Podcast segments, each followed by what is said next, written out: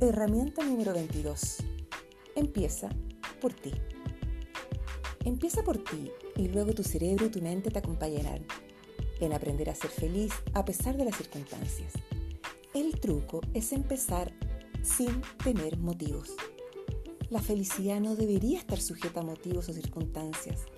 La felicidad es un estado mental que decides tener sí o sí, a voluntad.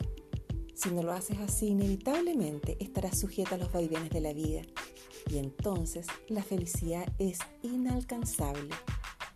Ocuparse de la felicidad como estado interno saludable es un derecho y una obligación que beneficia a todas, a todos.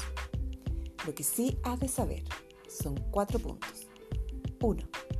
La felicidad es cosa tuya y de nadie más. 2. Es una práctica cotidiana. Es un reto. Es un hábito. 3. Practica con determinación y constancia. Y cuatro, cuando te sientas deprimido, mal, con mayor razón, ejecuta una sonrisa y tu cerebro captará que estás.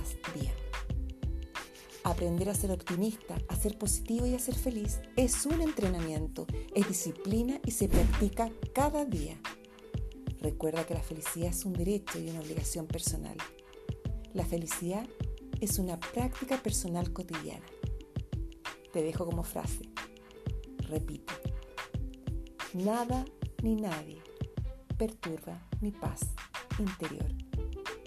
Nada ni nadie perturba mi paz interior.